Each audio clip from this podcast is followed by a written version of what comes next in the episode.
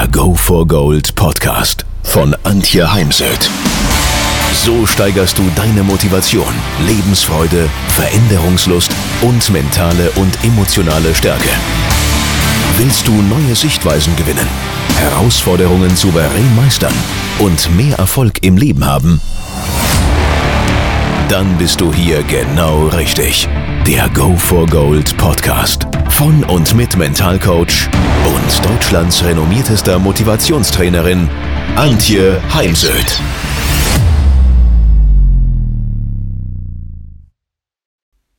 Wie kann ich mich auf eine Rede bestmöglich vorbereiten, beziehungsweise was sind äh, wichtige Bestandteile einer erfolgreichen, gelungenen äh, Rede? Und da ist als erstes mal wichtig, sich Klarheit darüber zu verschaffen, was möchte ich mit dem Vortrag erreichen. Ich frage an der Stelle gerne meine Kunden, woran erkennen sie, wenn der Vortrag vorbei ist, dass es ein guter, gelungener Vortrag war, dass der Vortrag und das Engagement meiner Person für sie einen deutlichen Benefit hatte und ähm, ja für sie ein, eine Bereicherung, ein Mehrwert hatte. Dann ganz wichtig die gute Vorbereitung der Rede. Es äh, gibt einen Kollegen, der sagt, pro Minute eine Stunde Vorbereitung das äh, ja kann ich nicht mehr leisten. Das äh, wird auch nicht entsprechend äh, entlohnt. Aber ja, eine Rede braucht äh, viel Vorbereitung. Vor allem ähm, überlege ich schon Tage vorher, manchmal sogar Wochen vorher, was möchte ich da alles reinpacken. Also ich habe zum Beispiel am 17.09. einen Vortrag bei den Wirtschaftsjunioren, die Eröffnung des Stellwerks 18 hier in Rosenheim. Dabei ist Wolfgang Mader, der hat das Race Across America gefinisht und ich wollte ihn gern dabei haben.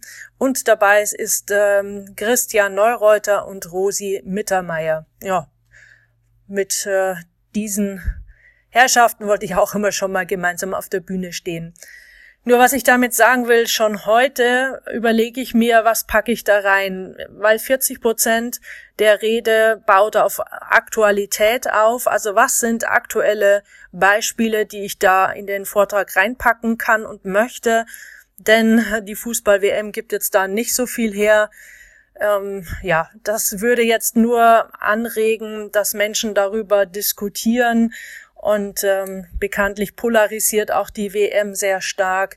Viele sehen das sehr von der negativen Seite, wollen Jogi Löw weghaben und so weiter. Ich sehe das ein bisschen anders und daher wird's jetzt da nicht, äh, ja, ist das nicht der Fundus, aus dem ich schöpfen kann. Also ich frage mich dann, welches Buch möchte ich doch nochmal lesen oder reinschauen, eventuell welchen Podcast oder wen rufe ich gar an und frage äh, ihn nach aktuellen Themen oder ich frage Sportler, die ich auf die Olympischen Spiele 2020 vorbereite, ob ich das ein oder andere natürlich anonymisiert verwenden darf und kann.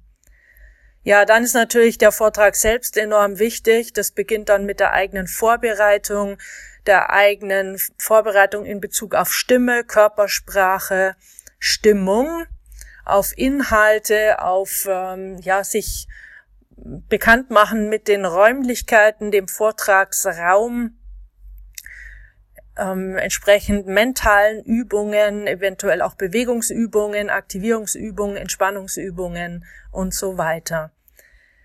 Dann plane ich mir immer auch nach der Rede etwas Zeit ein, wenn ich irgendwie kann. Manchmal lässt sich nicht organisieren, aber bekanntlich äh, läuft ja ist nach dem Vortrag schon wieder vor dem Vortrag. Dort äh, lege ich den Baustein schon wieder für weitere Aufträge. Dann ist wichtig zu, für sich zu klären, was will der Kunde mit dem Vortrag erreichen, was will ich mit dem Vortrag erreichen, worüber möchte ich gerne informieren, und äh, wie schaffe ich es wirklich, mein Publikum zu begeistern? Denn inhaltlich, glaube ich, gibt es viele Menschen, die das, was ich vermittle, auch vermitteln könnten inhaltlich, aber es eben irgendwie nicht rüberbringen, weil sie es vielleicht gar nicht wollen, weil sie gar nicht das äh, Talent, die Gabe haben, denn so ein bisschen Gabe gehört auch immer dazu, wobei ich sage, jeder kann heute Redner werden. Also was ist sozusagen der USP? Was macht's aus, dass ich mit denselben Inhalten dann begeistern kann?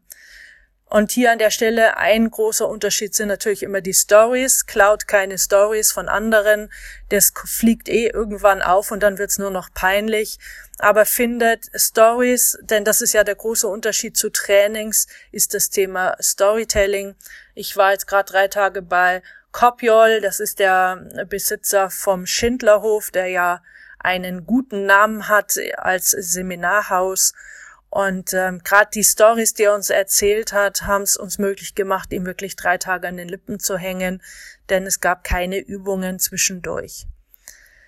Dann ist wichtig für sich zu klären, welchen Nutzen sollen die Teilnehmer, die Zuhörer von der Rede, dem Vortrag haben. Wozu fordere ich Menschen eventuell auf? Also es ist immer gut, auch zu Dingen aufzufordern. Und dann möchte ich äh, natürlich wissen, wer mein Publikum ist, wer sitzt da drin. Ähm, Mitarbeiter, Führungskräfte, Vorstände oder alles bunt gemischt. Welche, wenn es ein offener Vortrag ist, ähm, möglicherweise welche Berufsgruppen waren auf äh, den vergangenen Veranstaltungen. Also sich da Klarheit zu verschaffen, denn entsprechend werden dann meine Stories ausfallen, werde ich mir entsprechende Beispiele suchen und natürlich auch mein Wording, meine Sprach, mein Sprachniveau entsprechend anpassen. Ja, wenn möglich, durchaus mal mit ein, zwei, drei Leuten sprechen, die im Vortrag sitzen werden und diese fragen, was interessiert sie, was interessiert das Publikum, weil die kennen natürlich die Mitmenschen, die Mitkollegen und Teammitglieder besser als wir von außen. Welche Lösungen kann ich anbieten? Denn ähm, wichtig ist, dass wir nicht nur über Probleme sprechen und Negativbeispiele anführen, sondern dass wir eben konkrete Lösungen anbieten. Dann ist für mich immer spannend, ähm, was ist zu meinem Thema im Vorfeld schon gelaufen? Gab es da schon Trainings, Seminare? Wie viele Jahre ist das her? Wer hat das gemacht? Ähm, gibt es dazu eventuell Online-Programme, ähm, Online-Seminare oder sind dazu in der vergangenen Zeit Webinare angeboten worden? Also so ein bisschen mal abchecken, was ist an Vorwissen da. Dann ist natürlich ganz entscheidend die Länge des Vortrags weil von 20 Minuten bis äh, zweieinhalb Stunden habe ich da schon alles erlebt. Also Stuttgarter Zeitung waren zweieinhalb Stunden. Ansonsten bei Lunch and Learns sind es in der Regel 90 Minuten und dann muss man eben noch klären 90 Minuten plus Fragerunde für 15 Minuten oder inklusive Fragerunde. Aber sehr viele Veranstalter wollen heute auch noch eine Fragerunde. Da ist natürlich wichtig, dass man selber sattelfest ist in seinen Themen und ähm, es Hermann Scherer lehrt, dass man das nicht machen solle, weil die Gefahr ist natürlich, dass äh, der, der die letzte Frage stellt, irgendwie eine dämliche Frage stellt und das bleibt dann möglicherweise im Raum hängen. Mir ist das jetzt erst in äh, Berlin passiert.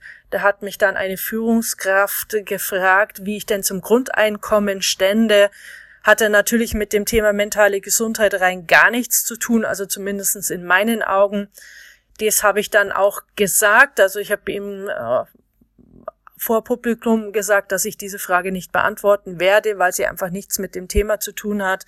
Er meinte dann, äh, hat dann nachtarockt, doch doch, äh, für ihn schon.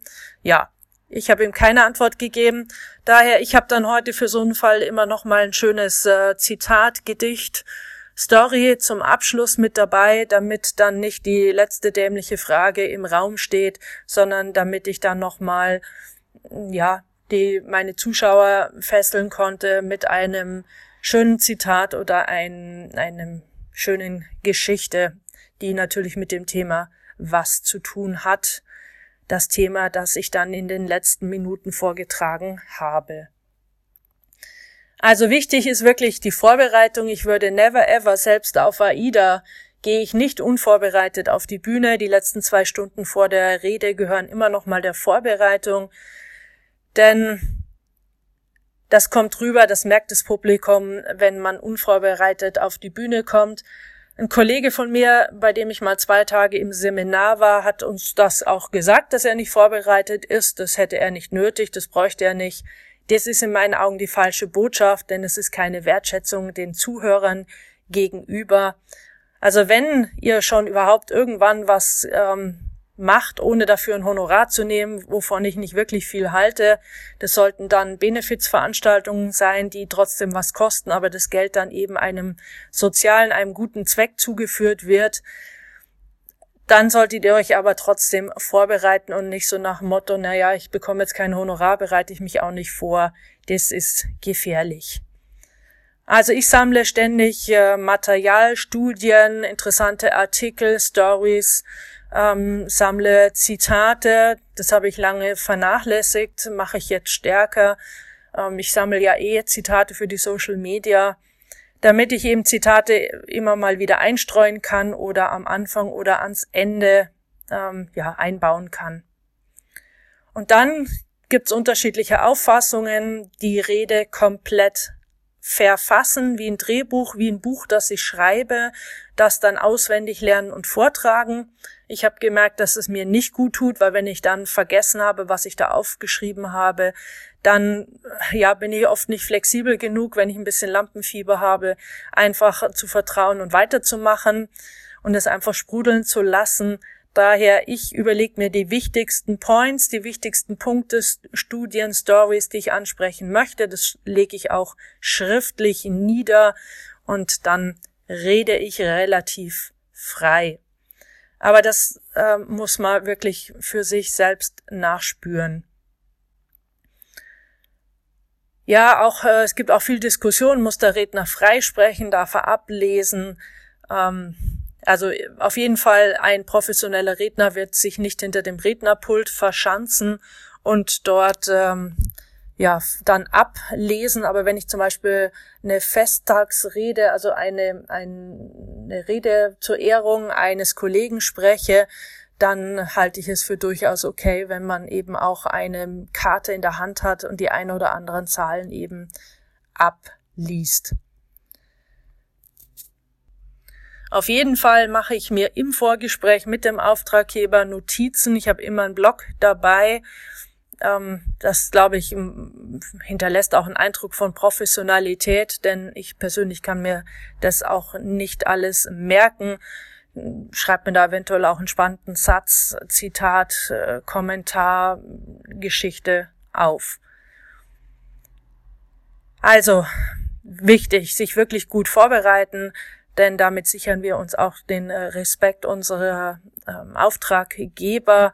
Und es ist ja wichtig, dass wir einen guten Eindruck hinterlassen, um auf unsere Marke einzuzahlen und unser Image aufzuwerten. Ja, noch äh, zwei letzte Dinge. Die Hände bitte nie hinter den äh, Körper, denn da fragen sich dann Menschen, was macht man da hinter dem Körper mit den eigenen Händen?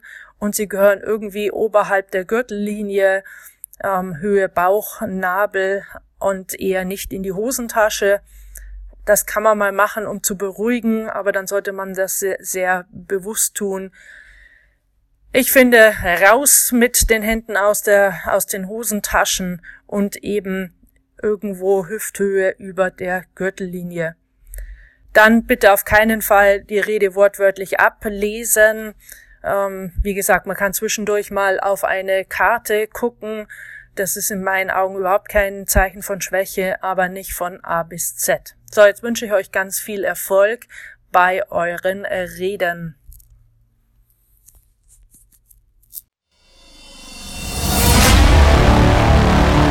Wenn ihr mehr wissen wollt, dann geht auf www.heimsöd-academy.com bzw. www.antje-heimsöd.com. Dort findet ihr auf den Blogs viele spannende Artikel zu den Themen Motivation, Erfolg, mentale Stärke und Frauenpower. Und viele weitere Unternehmertipps. Denkt immer daran, wer will, findet Wege. Wer nicht will, findet Gründe. Ciao und bis bald, eure Antje Heimsöd.